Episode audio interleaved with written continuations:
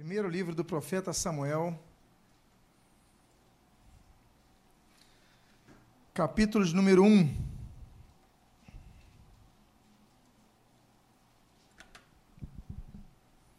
Eu gostaria de ler a história de uma mãe.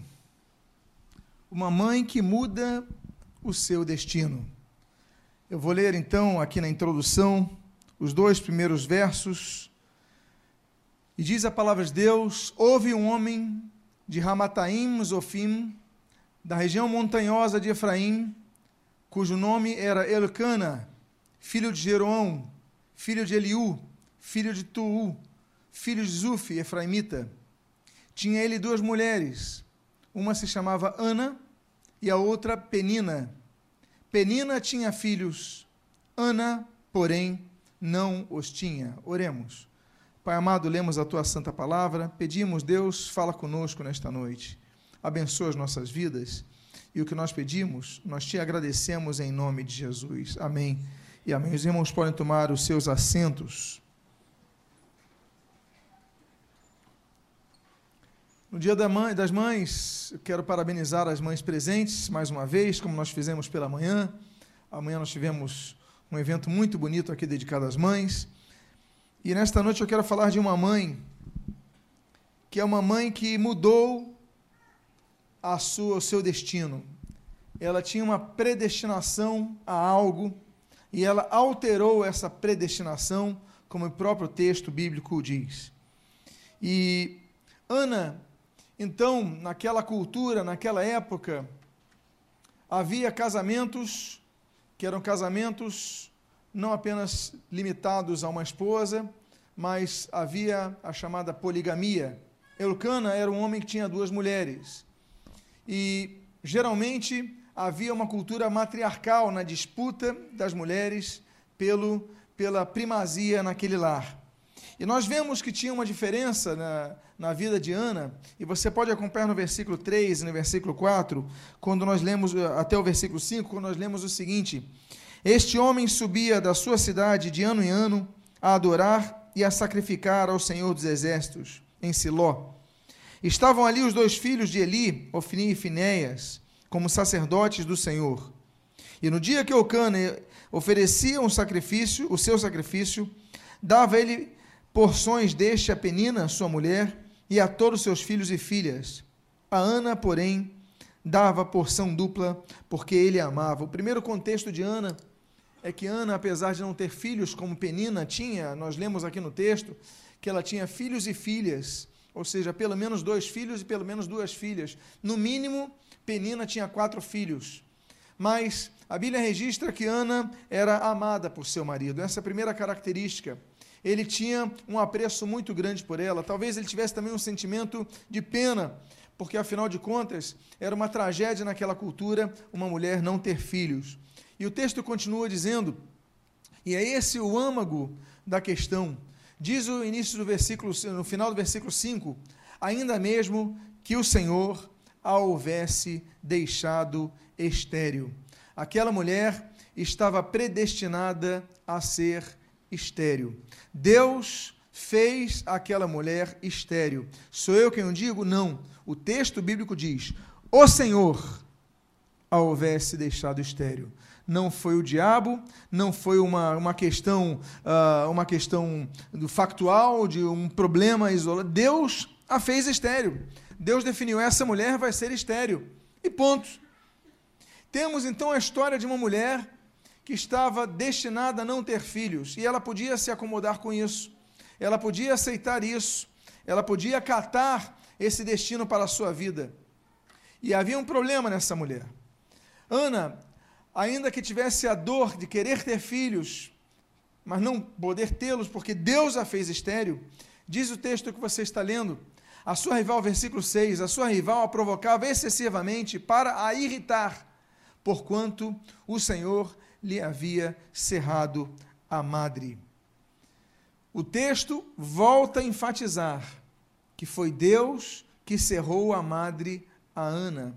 Foi Deus quem definiu Ana não vai ter filhos. Deus decretou a Ana que seria estéril. O texto seguinte, o versículo seguinte, volta a reafirmar: o Senhor lhe havia cerrado a madre. E mais, o texto dizia que Penina, a sua rival, a provocava nesse sentido. Amados irmãos, as situações que nós vivemos, que nós não vemos solução. Nós vemos, parece que o céu está de bronze, parece que nada passa, parece que não, não conseguimos ultrapassar nossos obstáculos. E a vida você luta, luta, luta e não, não passa daquilo, o pior, rivais provocam. Ficam jogando na tua cara, cadê o teu Deus? Cadê a tua fé? Cadê a tua o que você prega? As pessoas ficam jogando na sua cara, você não consegue. E você está lutando por algo, esse algo não acontece. E você muitas vezes vai desanimando. Eu fico imaginando, para a Penina ter vários filhos a cada nascimento, ela falando: Poxa, eu sou amada por meu marido, mas eu não consigo ter filhos. E aí nós temos então esse problema do desprezo. Ana era desprezada, Ana era perseguida, Ana era motivo de perseguição da que a Bíblia chama de rival. Rivalizava com a Ana. E diz o texto, no versículo 7, o seguinte: E assim fazia ele de ano em ano, e todas as vezes que Ana subia à casa do Senhor, a outra irritava, pelo que chorava e não comia. O inimigo é persistente. Muitas vezes nós temos derrotas, percebemos derrotas em nossas vidas, percebemos entreveros em nossas vidas, dificuldades em nossas vidas, e o inimigo vai pisando, e vai pisando cada vez mais e mais. E diz a Bíblia que todo ano, quando eles subiam à casa do Senhor para oferecer ali os sacrifícios anuais, todo ano a sua rival ficava ali irritando. E diz a Bíblia que Ana não conseguia mais comer. Diz a Bíblia no texto: Ana chorava e não comia. Ela começou a ficar adoecida, começou a adoecer. Uma das principais razões pelas quais muitos estão doentes são as doenças chamadas psicossomáticas, quando o nosso emocional afeta o nosso físico. Ana ficava sem comer, ou seja, ficava fragilizava, ficava sem os, os nutrientes que o corpo precisa para você gerar energia, gastar a sua energia. E você sabe que quando a pessoa deixa de comer, a pessoa não fica apenas mais sujeita a doenças, não, não fica apenas mais fragilizada, mas a, a pessoa começa a ficar mais triste. Começa a ficar com humor, humor afeta quando a pessoa está sem fome. Quem aqui nunca ficou com fome e começou a ficar de mau humor. Tem pessoas que ficam com fome e começam a ficar de mau humor. Você conhece gente assim? Pois é. A maioria das pessoas são assim. E você começa a ficar mais sensível, mais reativa, porque você não consegue se alimentar. Essa mulher perdeu a fome. Eu fico imaginando que essa mulher perdeu a vontade de continuar lutando, porque além dos problemas, aquela rival, a Penina, ficava jogando na cara dela: olha, você não consegue ter filhos, você não consegue ter filhos. Há pessoas que ficam jogando os nossos problemas em nossas caras. Há pessoas que ficam jogando, olha, você não consegue isso, você não consegue aquilo, e ficam jogando e ficam é, é, repetindo isso a tal ponto que daqui a pouco você começa a absorver isso. Estamos falando de uma mulher que é um exemplo, mas estamos falando de uma mulher que passou por dificuldades. Passou pelo desprezo, e eu diria aqui, talvez, um sintoma quase depressivo. Ela não quer nem mais comer. Muitas pessoas que deixam de comer, muitas vezes, estão desistindo de lutar, não querem nem mais viver. Eu desisto de fazer o que eu fazia, eu desisto até de comer. E você começa a se cuidar menos, e você começa a se tratar menos, você está desistindo de viver. Ana passou por isso. Ana é uma grande mulher, mas passou por essa situação. Nota bene, a Bíblia diz que todo ano Ana subia para oferecer sacrifícios na casa do Senhor, ou seja, era uma mulher que tinha vida com Deus, era uma mulher que tinha relacionamento com Deus, era uma mulher que buscava Deus. Não estou falando de uma mulher que está deprimida, que não conhecia Deus. É fácil nós dizermos, a ah, fulana é deprimido porque não conhece a Deus. Meus amados, há muitas pessoas deprimidas na casa do Senhor. Há muitas pessoas que estão desesperançadas na casa do Senhor estão vivendo uma tristeza profunda na casa do Senhor estão ficando doentes, não conseguem nem comer, estando na casa do Senhor e subindo à casa do Senhor para oferecer sacrifícios a eles. Essa era Ana. E mais, o texto do versículo número 8 nos mostra o que segue. Diz a palavra de Deus. Então, Eucana, seu marido, lhe disse: Ana, por que choras? E por que não comes? E por que estás de coração triste? Não te sou eu melhor do que dez filhos? Alguns supõem que esses dez filhos são os filhos de Penina. Não importa aqui. Podemos colocar aqui apenas uma, uma interpretação dele, uma hipérbole talvez, que ele tenha colocado, olha, não sou melhor que 100 filhos, que 500 filhos, não sou... Começa então a interferir no casamento. Muitos problemas no casamento acontecem quando uma pessoa está com problema consigo próprio, está com problema com si mesmo. Essa pessoa não está tendo problema com o cônjuge, não está tendo problema com está tendo problema de autoaceitação e muitos problemas no casamento acontecem por causa disso. São problemas que você precisa resolver com você mesmo. Só que o outro lado do casal não entende.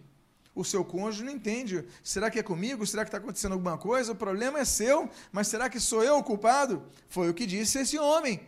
Eucana estava dizendo: Eu não sou melhor do que os filhos, porque você não come, eu estou te tratando bem, eu te amo, eu faço tudo, mas você não reage, você está desistindo da vida. Começa a haver então problemas na família. Vivemos problemas nos nossos trabalhos, vivemos problemas na administração de nossas finanças, vivemos problemas em tantas questões da vida que muitas vezes as pessoas ao nosso redor não conhecem, desconhecem, mas elas acabam pagando o preço. Por quê? Porque todos percebem. Quando uma pessoa fica doente na casa, muitos ficam doentes na casa. Quando uma pessoa entra nas drogas, não é essa pessoa que está sofrendo. São todos os parentes daquela casa que começam a sofrer. Quando a pessoa entra no vício, todo mundo na casa pode não estar no vício, mas todos começam a sofrer. Então, muitas vezes, o problema de uma pessoa começa a afetar a família. Essa mulher, então, começa a enfrentar tudo de mal na sua vida. Por quê? Porque ela está triste com si mesma. Ela está debilitada, ela está desanimada, ela está desesperançada e o pior, o inimigo continua falando: você não consegue, você não consegue, você não consegue. Eu não sou seu caso, não sei se é o caso de alguém aqui. Eu só sei que esse texto é muito claro ao dizer que apesar dela estar na casa do Senhor, ela está deprimida. Apesar dela estar na casa do Senhor, ela desistiu praticamente. Mas tem uma coisa que ela não parou de fazer eu quero dizer para você que muitas vezes nós começamos e a desistência muitas vezes não é absoluta na sua, é, é, no seu ato. Muitas vezes nós fazemos, começamos a desistência gradualmente vamos etapa por etapa, vamos desanimando, vamos deixando de comer, vamos deixando de vestir bem, daqui a pouco não usamos mais perfume, deixamos a barba por fazer, daqui a pouco estamos largados. Olha, meus amados irmãos, quando nós temos trabalho de rua nas madrugadas, tem muitos casos que encontramos pessoas nas ruas que têm família. Tem famílias, tem esposas, filhos, maridos, mas foram desistindo, desistiram, saíram de casa, estão na rua, porque deixaram de olhar e cuidar de si mesmos. E o texto então diz que essa mulher sofria em segredo. Ela estava triste, começou a afetar a família, começou a afetar os problemas. Mas a Bíblia diz o seguinte: Após terem comido, diz a Bíblia, e bebido em Siló, estando ali o sacerdote assentado numa cadeira junto a um pilar do templo, Levantou-se Ana e, com amargura de alma, orou ao Senhor e chorou abundantemente. Ana estava deprimida, diz a Bíblia, com amargura de alma. A alma estava amarga. Amargo é o contrário do doce. Amargo traz um sabor ruim. A alma dela estava penosa, a alma dela estava triste, a alma dela estava desesperançada, a alma dela estava mirrada. Diz a Bíblia, Ana com a amargura de alma, mas tinha uma coisa importante que ela fez. Em primeiro lugar, ela não deixou de ir na casa do Senhor.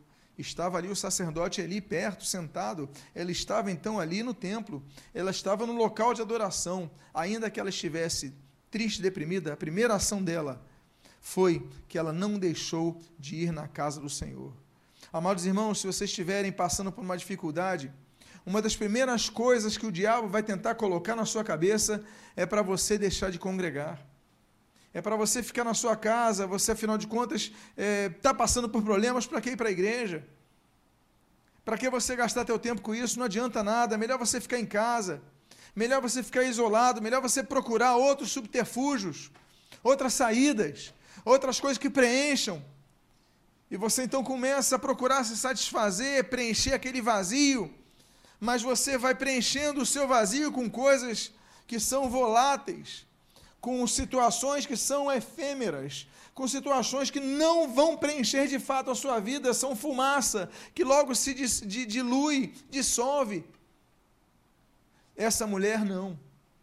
Ela estava triste, mas ela não deixou de ir na casa do Senhor. E diz mais. O mesmo texto nós lemos que apesar dela ter amargura de alma, diz a Bíblia, orou ao Senhor. Ela ora ao Senhor. Amados irmãos, há momentos que nós estamos vivendo que estamos com a nossa alma tão amarga, sem esperança, tristes, desanimados, desesperançados, que confessemos aqui, a gente não tem nem mais vontade de orar. Quantas vezes você fala assim: por que, que eu vou orar? Por que, que eu vou continuar orando? Por que, que eu vou insistir nisso? Deus não me ouve, nada acontece, nada muda.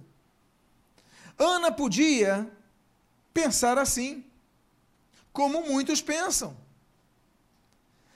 E ela podia também ser uma pessoa, a Ana, que tem um nome belíssimo. Ana significa graça aquilo que é dado à pessoa. Mas Ana, apesar de um nome tão bonito, ela podia ter pensado o seguinte: Deus me fez estéreo, eu nasci assim, eu sou assim e eu vou morrer assim. Ela podia ter simplesmente desistido. Uma coisa é reconhecer a sua situação, a outra coisa é desistir de lutar por ela.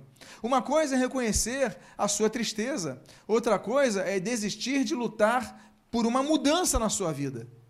Ana nos ensina que nós devemos, para conseguir uma vitória em nossas vidas, separar essas duas coisas. Separar um quadro onde nós sofremos e que nós reconhecemos dificuldades e problemas, de um outro quadro que é: eu vou lutar para mudar a situação, ainda que eu esteja chorando, porque o texto diz: orou o Senhor e chorou abundantemente. Ela chorava, ela era sincera diante de Deus. Ela talvez falasse assim: Deus, eu não sei qual é a oração que ela fazia nesse momento. Aqui nós só podemos elocubrar, podemos aqui imaginar, podemos aqui supor, podemos aqui trabalhar hipóteses sobre as, as várias possibilidades e variantes dos argumentos que ela pudesse dar a Deus, mas ela podia falar assim: Deus, por que fizeste isso comigo? Eu tenho um marido que me ama, mas a Penina tem vários filhos, tem quatro filhos, tem dez filhos, sei lá quantos filhos tem. E ela fica me perseguindo, fica rindo de mim, e eu quero ter filho e não consigo. Além de eu sofrer, o inimigo fica me instigando, me fazendo sofrer mais. Deus, eu não aguento mais. Talvez a oração de Ana seja a sua oração. Você talvez não esteja aguentando mais uma situação que você está vivendo.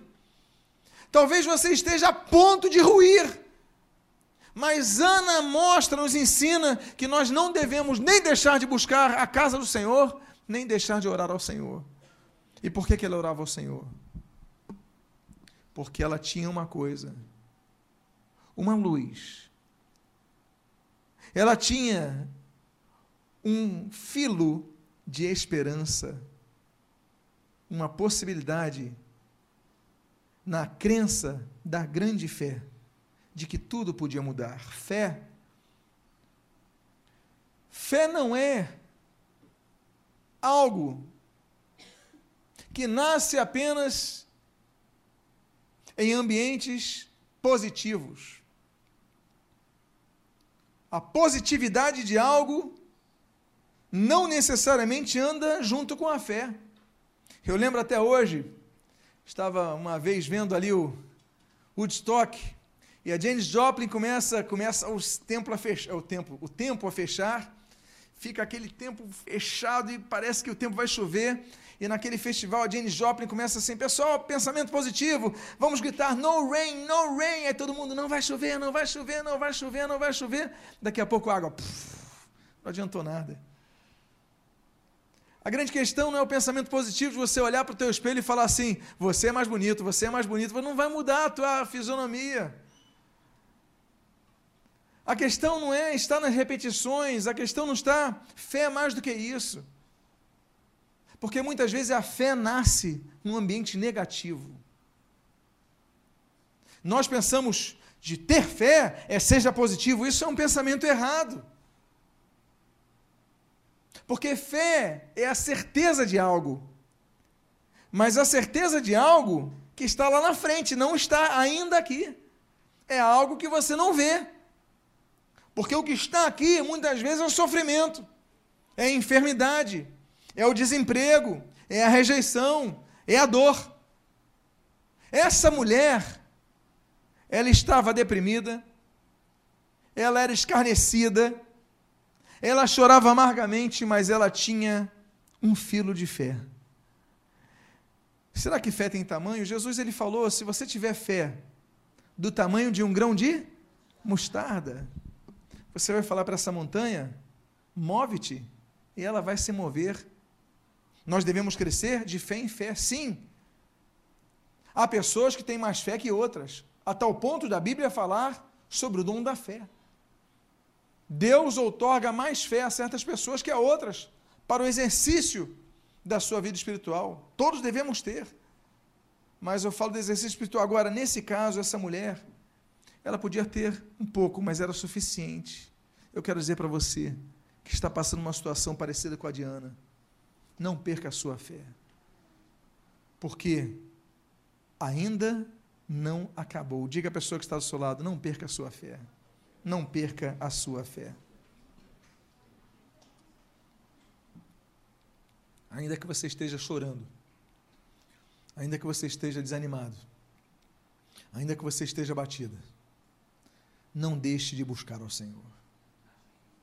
Ainda que você não tenha forças para orar, que você possa, você não consiga balbuciar a sua boca, verbalizar nada, você pelo menos Diga Deus.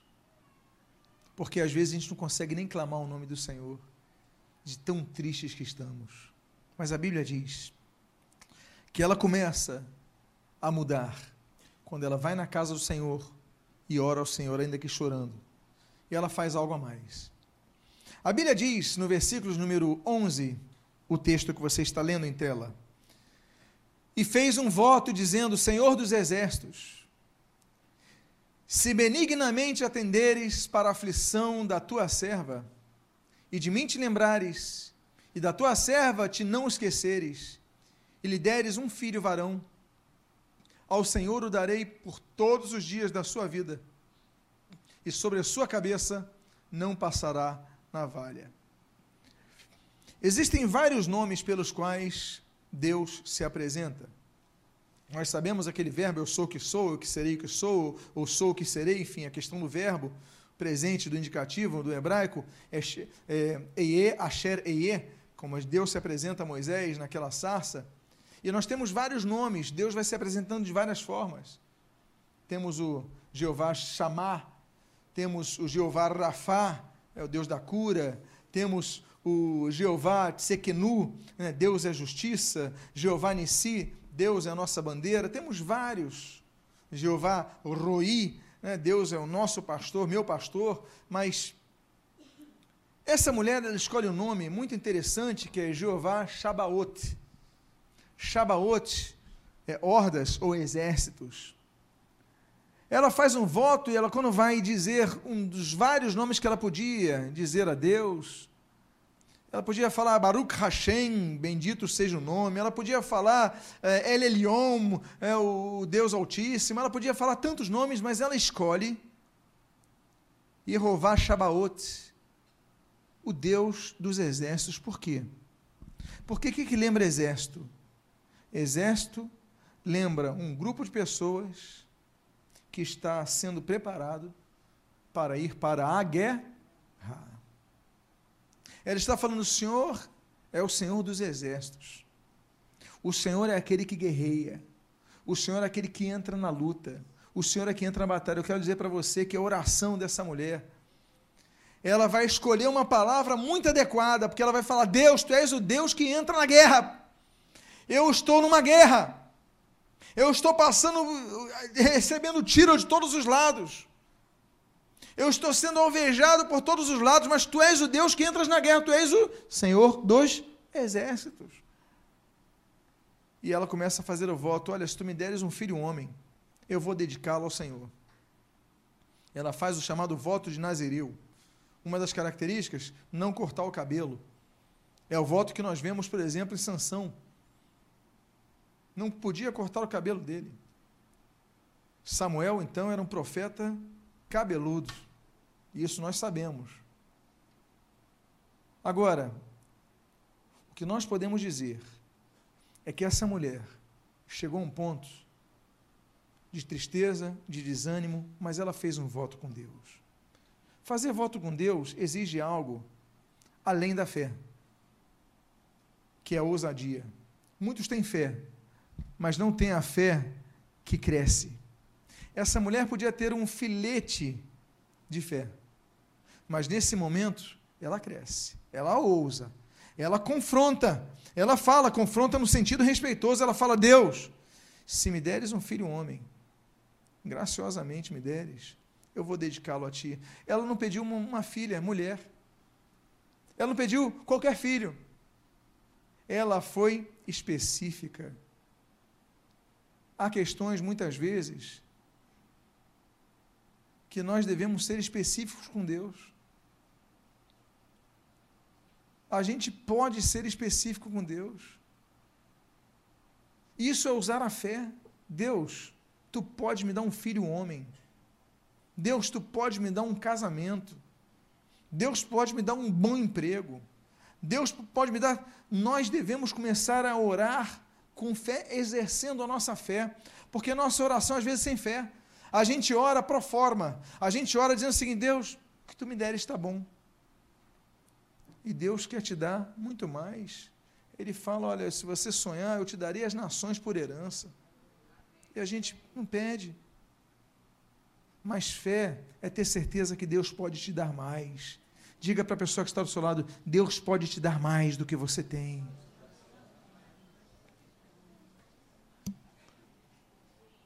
Só que qual é o problema?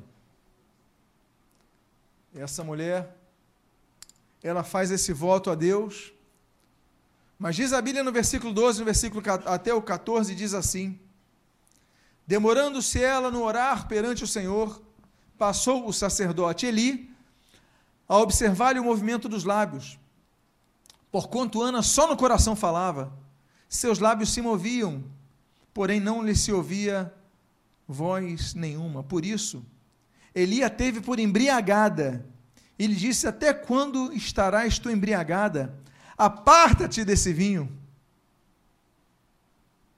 Aparta de ti esse vinho. Coitada da Ana. A Ana não tinha filhos. A Ana era perseguida pela sua rival.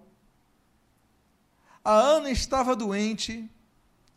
A Ana chorava tão abundantemente, como nós lemos no versículo anterior, que ela não conseguia falar, ela balbuciava, ela, ela diz a Bíblia, orava com o coração, a boca só movia os lábios. Ela estava totalmente fragilizada, eu imagino ela com fome, fraca, cansada, tentando orar, não saindo nada, mas orava com o coração. Eu quero dizer a você o seguinte: Deus não se importa corações bonitas, não. Deus se importa corações sinceras. Ah, pastor, mas eu não sei orar. Eu oro, nós vai, a gente fomos, não importa. Deus prefere oração assim que seja sincera, que orações no melhor português que exista. Deus quer uma oração do fundo do coração, digo mais. Nem o Eli, que passou do lado dela, falou: essa mulher já está muito tempo aqui orando. Será que ela está bêbada, falando sozinha? Vou chegar perto. Ele chegou, viu que ela movia os lábios, não saía som nenhum. Mulher está bêbada. Larga isso. Eu quero dizer que não importa como você ore, importa que a sua oração tenha fé e seja destinada a Deus. Outra coisa que nós vemos nesse texto é que a religiosidade muitas vezes ela opera contra como um novo rival. A própria liderança da igreja não compreendia ela. O sacerdote era Eli. Eli não compreendeu ela. Há situações que você está vivendo, que você está lutando, que às vezes o teu líder não vai compreender. Tem coisas que eu não vou te entender. Tem coisa que as pessoas mais antigas na fé não vão entender que você está passando. Não adianta. E eles ainda vão te interpretar mal. É capaz que eu te interprete mal em muitas coisas, é capaz que ele te interprete mal em muitas coisas. Mas essa mulher, nesse momento, ela está vivendo a luta dela, que ele não entendia. A gente às vezes não está entendendo o problema que a pessoa do nosso lado está vivendo. Mas o que importa é que ela não estava orando para Eli, ela não estava orando para o sacerdote, ela não estava orando para o pastor, ela não estava orando para a liderança, ela estava orando para Deus. E Deus ouvia o coração dela. Deus não a julgava, que a liderança julgou, ela está bêbada. Mas Deus a julgou, ela está buscando a minha ajuda. Eu quero dizer para você, ainda que o teu marido não te entenda, a tua esposa não te entenda, os teus filhos não te entendam, os teus pais não te entendam, os teus amigos não te entendam, Deus está de ouvidos abertos para ouvir o teu clamor. Há solução para a sua vida. E diz a Bíblia: Porém, Ana respondeu: Não, Senhor meu, eu sou mulher atribulada de espírito não bebi nem vinho, nem bebida forte, porém venho derramando a minha alma perante o Senhor. Não tenhas, pois, a tua serva por filha de Belial, porque pelo excesso da minha ansiedade e da minha aflição é que tenho falado até agora. Então lhe respondeu Eli: Vai-te em paz. E o Deus de Israel te conceda a petição que lhe fizeste. ela se justifica diante da liderança dele. Ela explica: olha, estou com a alma atribulada, eu estou triste. Meu Senhor, por favor, entenda, eu estou passando por esse problema, essa situação e tal. O que, que aconteceu aqui? A liderança dela a abençoou. Ele não teve discernimento, mas ele teve, quando conheceu a situação, compaixão. E ele falou que o Deus de Israel te conceda a petição que lhe fizestes. Nota bene. Oração é o que nós fazemos a Deus. Mas a Bíblia nos ensina e nos incentiva a que nós busquemos outras pessoas para orarmos. Não há contradição em termos. Nós sabemos, por exemplo, que Deus está em todo lugar, mas Jesus ele falou assim: onde dois ou três estiverem reunidos em meu nome, aí estarei. Eu faço uma pergunta: e se não estiverem dois ou três? Se estiver só uma pessoa, Deus não está ali? Jesus não está presente se você estiver sozinho numa ilha? Mas Jesus falou: onde dois ou três estiverem reunidos em meu nome. Jesus não está, então, falando que ele não está quando estiver uma pessoa só. Ele está incentivando o congregacionalismo, você juntar as forças. Tiago ele fala: está alguém doente? Olha, chama os presbíteros da igreja, eles orem por vocês, coloquem óleo e tudo mais, é oração na fé, sarará o enfermo. Ou seja, a pessoa pode orar e buscar a cura sozinha, Deus pode curar, mas a Bíblia sempre incentiva você estar congregado, juntando as suas forças com outras pessoas, por quê? Porque muitas vezes o que falta é uma palavra de apoio. Essa mulher, ela estava sozinha, o marido dela não entendia. Poxa, eu não sou melhor do que dez filhos, Ana? O marido não entendia a dor dela. Mas quando ela abre o coração para a liderança dela, para o Eli, o sacerdote Eli, ele fala: olha, que o Senhor te conceda a petição que lhe fizeste. Apoio. muitas vezes nós temos que confessar nossos pecados uns aos outros, não é isso, isso que diz a Bíblia? Nós devemos compartilhar, nós devemos buscar apoio, a importância dos grupos de vida, para você abrir teu coração, para alguém orar por você, para alguém te incentivar. Porque se a pessoa te olhar de longe, ela não vai entender o teu problema. Ele pensou que ela estava bêbada, mas quando ela abre o coração, ele fala: agora você vai ter um apoio em mim. Agora eu vou lutar contigo. Olha, primeira coisa, eu vou declarar sobre a sua vida uma palavra profética. Que Deus lhe atenda a oração, a petição que lhe fizeste. Ele declara, ele libera, ele abençoa. Não que Deus não pudesse liberar de outra forma, claro que podia. Mas na caso de Ana, a mudança acontece depois disso. A Bíblia diz: E disse ela: Ache a tua serva mercê diante de ti. Ela disse em outras palavras: Amém. Eu aceito, eu recebo, eu acato. Quando ele dá essa palavra de fé, que o Senhor lhe ouça as tuas petições, ela absorve isso. Amados irmãos, nós absorvemos só notícias ruins para dentro de nós. Nós absorvemos só desesperança para dentro de nós. Nós absorvemos só situações negativas para dentro de nós e isso vai nos arruinando. Mas ela, quando recebe uma palavra positiva, ela diz amém. Eu recebo, eu acho diante da sua, sua serva diante de ti o que? Mercê, misericórdia, eu receba isso na sua vida, eu quero isso para a minha vida. E a Bíblia diz: E assim a mulher se foi seu caminho chegou a hora dela voltar à sua vida. Ela foi no templo, buscou o Senhor, Deus falou com ela. Através do servo Eli, Deus deu uma palavra de fé para ela injetou fé, ela tinha fé, ela cresceu a fé, fez um voto com Deus. Eli foi lá, interpelou-a, ela respondeu a Eli com respeito, mas respondeu. Eli então declarou, ela aceitou, mas agora se foi ao seu caminho. Há problemas que você vai ter que enfrentar na segunda-feira. Você está aqui na igreja neste domingo, ouvindo a palavra de Deus mas quando você chegar em casa daqui a algumas horas, você vai estar na sua casa e o problema vai estar lá. Aquela conta atrasada vai estar lá. O pneu furado do carro vai continuar com o pneu furado. Os problemas estão lá. A mulher se foi seu caminho, a seu caminho. Nem sempre a gente pode morar no templo. Como seria bom se a gente ficasse 24 horas aqui. Mas temos que voltar aos nossos lares temos que voltar a enfrentar os nossos problemas. E diz a Bíblia que ela comeu. A primeira restauração que nós vemos é a restauração do reânimo. Ânimos. Ela reanimou-se. Ela voltou fortalecida da casa do Senhor. Amados irmãos, não deixe de ouvir a palavra de Deus.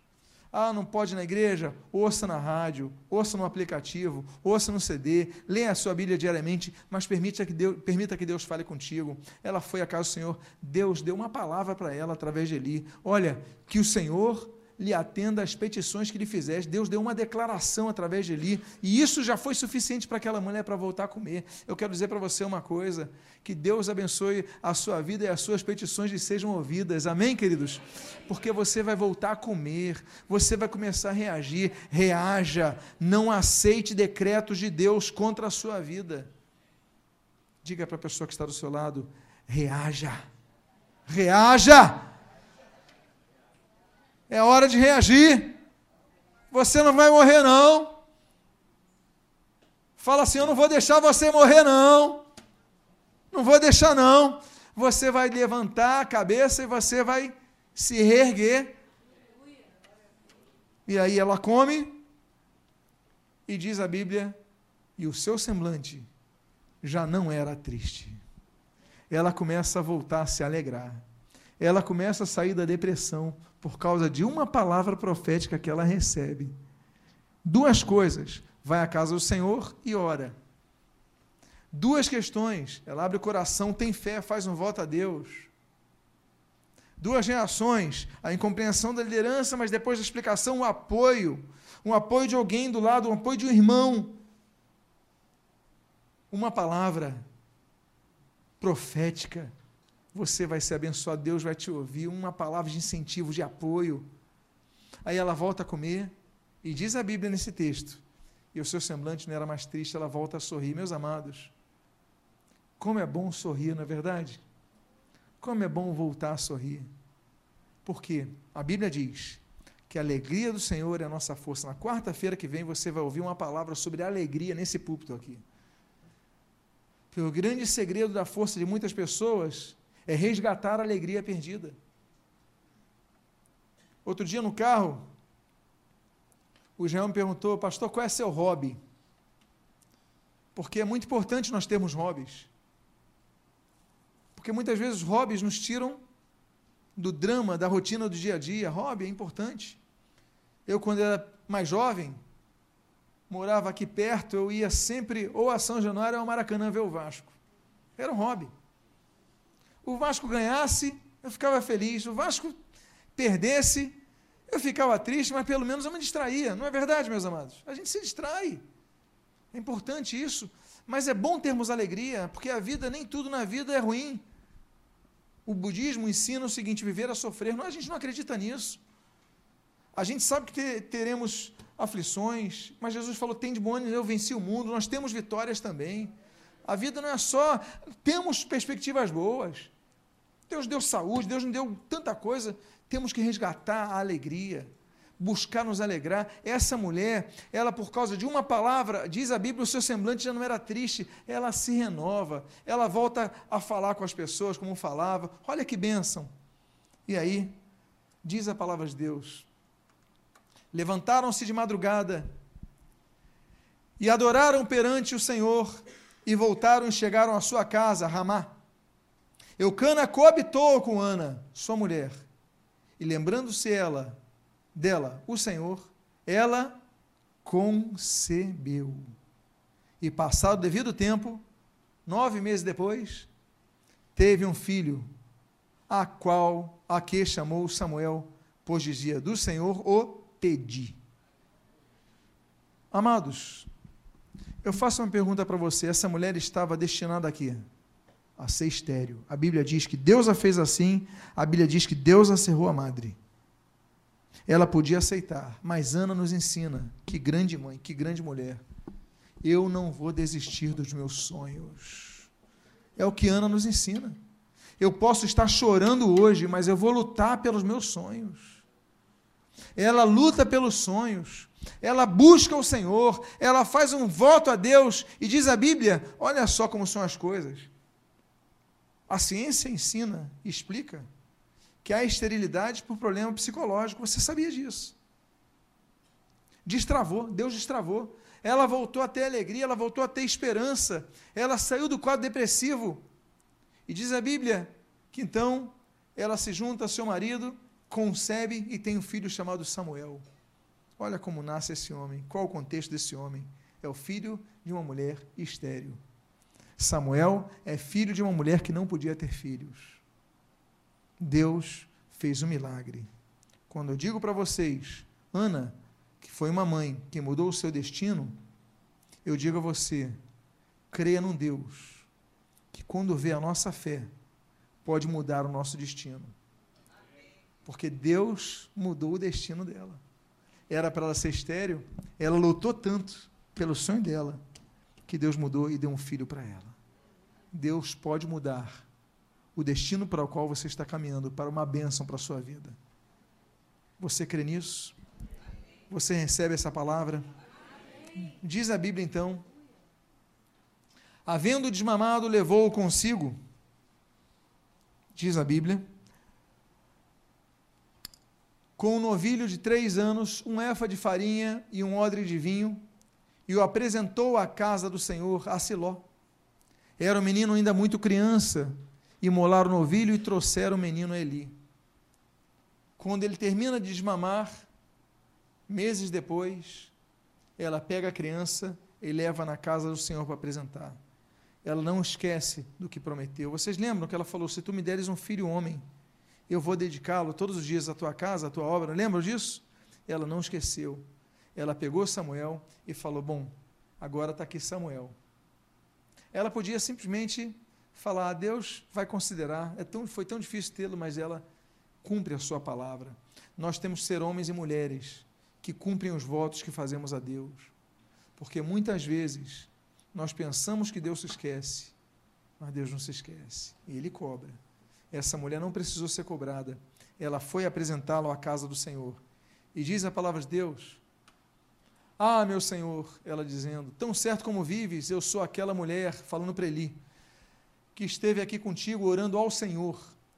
Por este menino orava eu, e o Senhor me concedeu a petição que eu lhe fizera, pelo que também o trago como devolvido ao Senhor por todos os dias que viver, pois do Senhor pedi. E eles adoraram ali o Senhor. Ela devolveu ao Senhor, porque ela entendeu que o Senhor a deu, mas o que eu gosto é que, mais uma vez, ela repete a palavra porque eu o pedi, porque eu o pedi, porque eu o pedi. Samuel, El, Deus. Chamar, ouve. Eu quero dizer que nosso Deus é um Deus que ouve as nossas orações. Ainda que a pessoa que está do seu lado, como Eli, não compreenda, Deus ouve as suas petições. E ela então entregou o seu filho a Eli. E diz o versículo 18, do capítulo 2 ao versículo 19. Sua mãe lhe fazia uma túnica pequena e de ano em ano lhe trazia quando, com seu marido, subia a oferecer sacrifício, sacrifício anual. Ela entregou Samuel como prometeu ao Senhor. Ele ficou ali no templo. Ele ficou lá em Siló e ela toda todo ano que ela ia lá, ela levava uma roupa nova para o seu filho, uma nova, um presente para o seu filho. O que, que ele nos ensina? Que uma mãe, ela não pode abandonar os seus filhos ela está sempre dando atenção. Ele está sendo criado por outra pessoa, pelo Eli. Ele está sendo, tem a rotina dele. Mas mães, não desistem dos seus filhos. Contatem, façam uma ligação, acompanhem de longe. Façam como Ana, de vez em quando dá um presentinho. Porque ser mãe não é gerar filho. Ser mãe é amar o filho como filho. E quem ama, acompanha. Não é assim que você tem que fazer? Eu digo a você, mãe, assim como eu digo a você, pai. Entregue a sua túnica sempre ao seu filho, porque a túnica representa aquilo que cobre, aquilo que protege. Eu acho muito bonito esse texto. Ela dá a túnica, proteção, cuidado, atenção, apoio, suporte. E eu encerro. Eu encerro com o versículo 21. Quando a Bíblia diz nesse capítulo 2, versículo 21, diz assim: Abençoou, pois, o Senhor a Ana. E teve três filhos e duas filhas. E o jovem Samuel crescia diante do Senhor. Ou seja, ela pediu um, ganhou seis. Ela pediu um filho. Deus deu muito mais do que ela pediu. Deus lhe abriu a madre. A Bíblia diz no início do capítulo 1 que Deus lhe fechou a madre. E aqui no capítulo 2 diz que Deus lhe abriu a madre e ela não teve um filho apenas, teve seis. Eu quero fazer uma oração nessa noite a você. A você que tem se visto como uma pessoa estéril. Eu não digo necessariamente estéril de filhos físicos. Pode sê-lo também. Mas há algo que parece que Deus está fechando na sua vida. Mas você fez como, como ama, Ana, veio à casa do Senhor. E agora é momento de você vir orar ao Senhor. Porque nós vamos orar com você. A igreja reunida vai orar por você. Fique de pé nesse momento. Hoje a oração por aquela causa impossível, aquela causa que tem incomodado. Se você é uma dessas pessoas, peço que todos fechem seus olhos.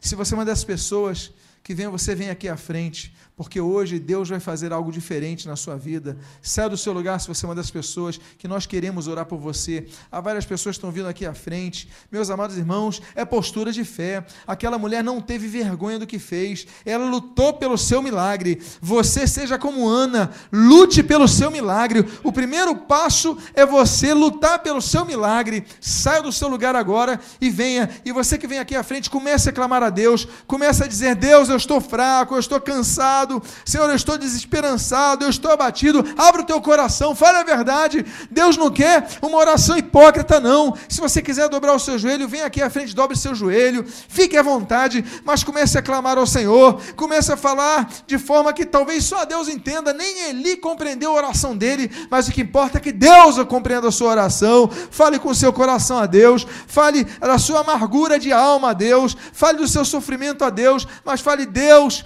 Senhor, abre a minha madre, Deus, em nome de Jesus, abre aquilo que está fechado, opera o milagre na minha vida, em nome de Jesus. Pai amado, nós agora aqui intercedemos pelos nossos irmãos, nós cremos na tua palavra, Senhor, há muitos que estão pedindo por algo, não há meses, não há semana, mas há semanas, mas há anos, Pai amado, nós oramos agora, nós clamamos a Ti, Deus opera o milagre na vida de cada irmão, cada irmã, cada pessoa que está aqui na frente, Deus amado, porque Tu és o Deus que ouves, Tu és o, o, é, o Deus que ouve o Samuel, o, o Deus que está atento às nossas orações. Então, em nome de Jesus, eu faço como Eli, eu declaro, eu peço a Ti, e em ousadia eu declaro, em nome de Jesus, Ouve cada petição que os teus filhos e filhas aqui estão, te peçam em nome de Jesus. Ouve as petições que te fizerem e, Pai, em nome de Jesus, que eles possam daqui reanimados, voltem a comer, voltem a se alegrar no Senhor e voltem, Senhor, mais fortalecidos para suas casas,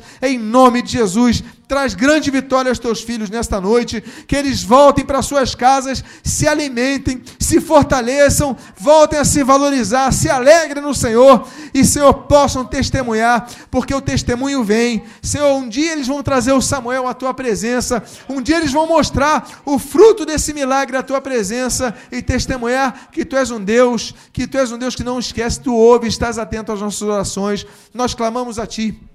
Nós oramos a Ti, nós invocamos a Ti, nós pedimos a Ti, nós rogamos a Ti e o fazemos agradecidos em nome de Jesus. Amém. E você que concorda com a sua oração, diga amém.